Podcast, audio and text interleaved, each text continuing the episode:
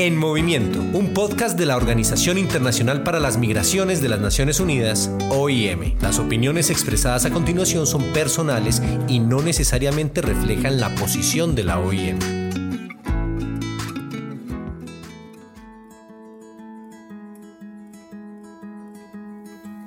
Sean todos y todas bienvenidas a este episodio de Mujeres Migrantes. Nos tomamos el podcast en movimiento para compartirles una miniserie creada a partir de las experiencias migratorias de mujeres migrantes en nuestra región, protagonizada por ellas mismas y contada con sus propias voces desde su perspectiva como sujetas de agencia. Acompáñenos a escuchar esos relatos para comprender mejor de qué manera la migración se vive en los cuerpos de las mujeres. Iniciamos con la historia de Daniela, una salvadoreña de 30 años quien hace 8 años aproximadamente decidió migrar hacia Estados Unidos con sus dos hijos. Hoy nos cuenta las razones de su salida como las de su regreso a El Salvador.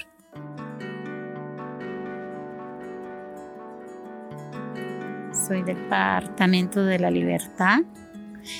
Tengo 30 años. Eh, tengo dos hijos. Actualmente vendo productos y me dedico a comercio informal. Mi primer hijo tiene 13 años, el segundo hijo tiene 8 años. Actualmente los dos van a la escuela, uno va a quinto grado, el otro va a segundo grado, uno va por la tarde, otro va por la mañana. Actualmente vivo con ellos dos, mi mamá y mi actual pareja. Eh, hace unos 10 años atrás pasaron circunstancias que me llevaron a tomar la decisión de emigrar. Eh, fue una decisión difícil que cualquiera, yo le diría, piénselo dos veces, porque si va solo, pues es difícil, pero igual con niños es mucho más difícil la situación. Cuando yo vine, llegué a tomar la decisión de viajar fue porque yo tuve problemas sumamente delicados que llegaron hasta cierto tipo de amenazas.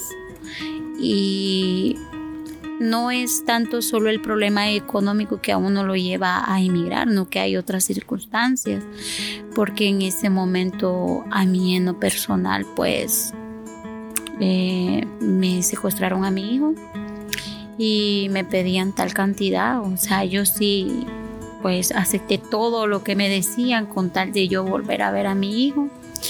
Yo creí que el problema iba a llegar hasta ahí nomás, pero pasé tiempo en el hospital con el niño, fue algo, eh, fue algo difícil. Daniela tuvo que pagar una gran cantidad de dinero para volver a ver a su hijo, pero a pesar de ello, su problema no terminó ahí. Las amenazas continuaban llegando, pero esta vez para que retirara la denuncia que había hecho ante las autoridades por la desaparición de su hijo. De un momento a otro llegó hasta cierto punto de que me pasaban las llamadas con mi esposo, me amenazaban y me decían que si yo no quitaba la, denuncia, que me iban, a, me iban a meter en problemas más graves y un montón de circunstancias que a mí me llevaron a tomar la decisión de emigrar. Llegaron a cierto punto de venir y decirme, no, mira, tú no puedes vivir acá por esta situación.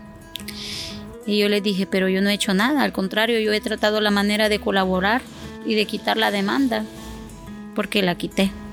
El proceso ya no siguió, pues, y les, en ese momento vino y pues mi en ese actual esposo en esa época me dijo, mira, tú ya no puedes vivir acá, vete. Y yo con todo el dolor de mi alma no tenía nadie que me apoyara. Yo salí huyendo. Y sin rumbo y sin camino y sin dirección, con lo poco que a mí me quedaba, en solo unos días, Daniela se preparó con lo que pudo y tenía para iniciar el viaje junto a sus dos hijos. Yo empecé a emprender el viaje por bus. Fue por bus. Eh, yo era una persona que siempre llegué preguntando. Sí pasé, pero no llegué a lo mucho, porque en el camino empecé a a, a pensar de qué era lo que me esperaba que si ya había llegado a una alternativa, una situación, hasta ese cierto momento yo había pasado depresión, eh, a punto de quererme suicidar, libre de que me había dejado ese problema muchas deudas, había quedado como con nueve bancos aproximadamente era como quien dice no había salido ni para un lado ni para el otro y ya era lo de menos viajar. Los días pasaban y Daniela se quedaba cada vez con menos dinero. Los niños, uno de apenas 10 meses y otro de 5 años, estaban muy cansados, al igual que ella. Daniela cuenta que empezó a sentir mucho temor de que algo le sucediera en el camino, porque había escuchado de historias de secuestros y robos. Es así como decide regresar hacia El Salvador, incluso sin estar segura si era la mejor decisión.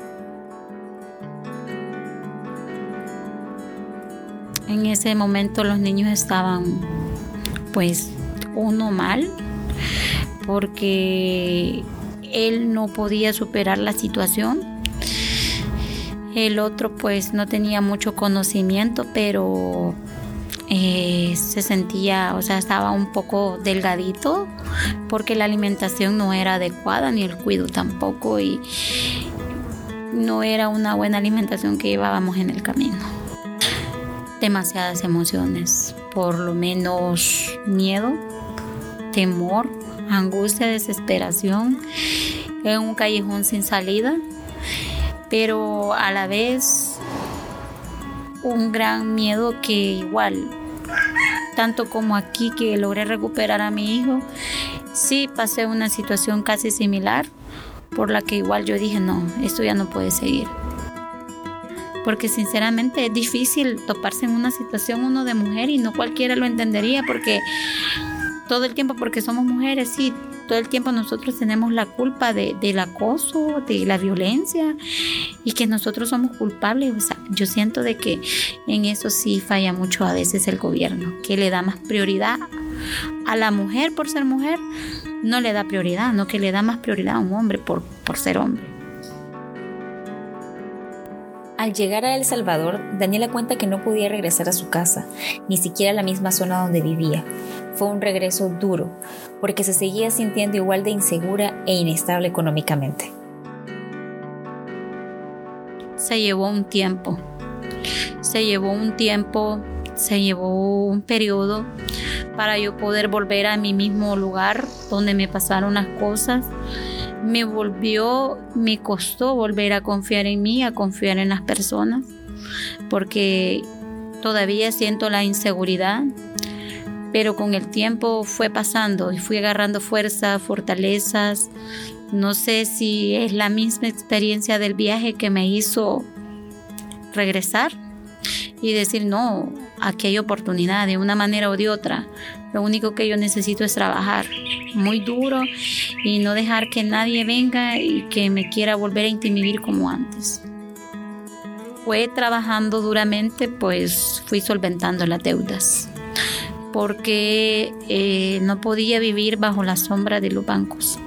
Entonces trabajé muy duro, me puse metas, objetivos y logré salir de las deudas. Después de ocho años de aquella experiencia, Daniela logró continuar con sus estudios de bachillerato gracias a un pequeño emprendimiento de venta de accesorios para mujeres. Pues gracias a Dios, todo lo malo le ayudó en lo bueno y sí, me forcé mucho, empecé a construir, me volví a construir de cero y empecé de abajo para arriba y dije yo, mis hijos necesitan un buen futuro. Y yo todos los días, con esfuerzo y sacrificio, iba a estudiar y me lo llevaba a estudiar. Y así fue como logré mi bachillerato. Y bueno, ya hoy ya terminé mi bachillerato y con la idea de ir a la universidad. Pues hoy llevo mis metas a largo, mediano o pequeños plazos y poco a poco voy haciéndome de mucho. Porque si en esa época yo no tenía dónde vivir, hoy bendito sea Dios, ya, ya logré. Son pasos gracias a Dios de que se me ha cerrado una puerta, pero se me han abierto muchas más. Y hoy la idea y la ilusión es eh, tener un trabajo digno, porque yo creo que como personas merecemos seguir adelante y sobresalir sobre todas las cosas y que nunca es tarde para venir y empezar de cero.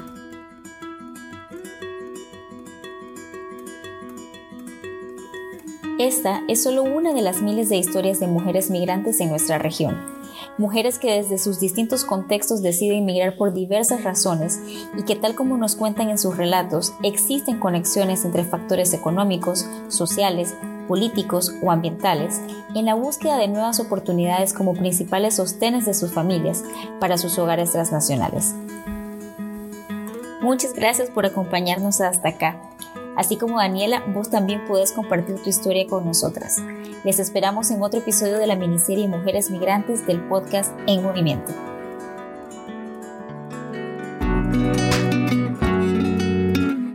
Gracias por escuchar el podcast En Movimiento de la Organización Internacional para las Migraciones de las Naciones Unidas, OIM.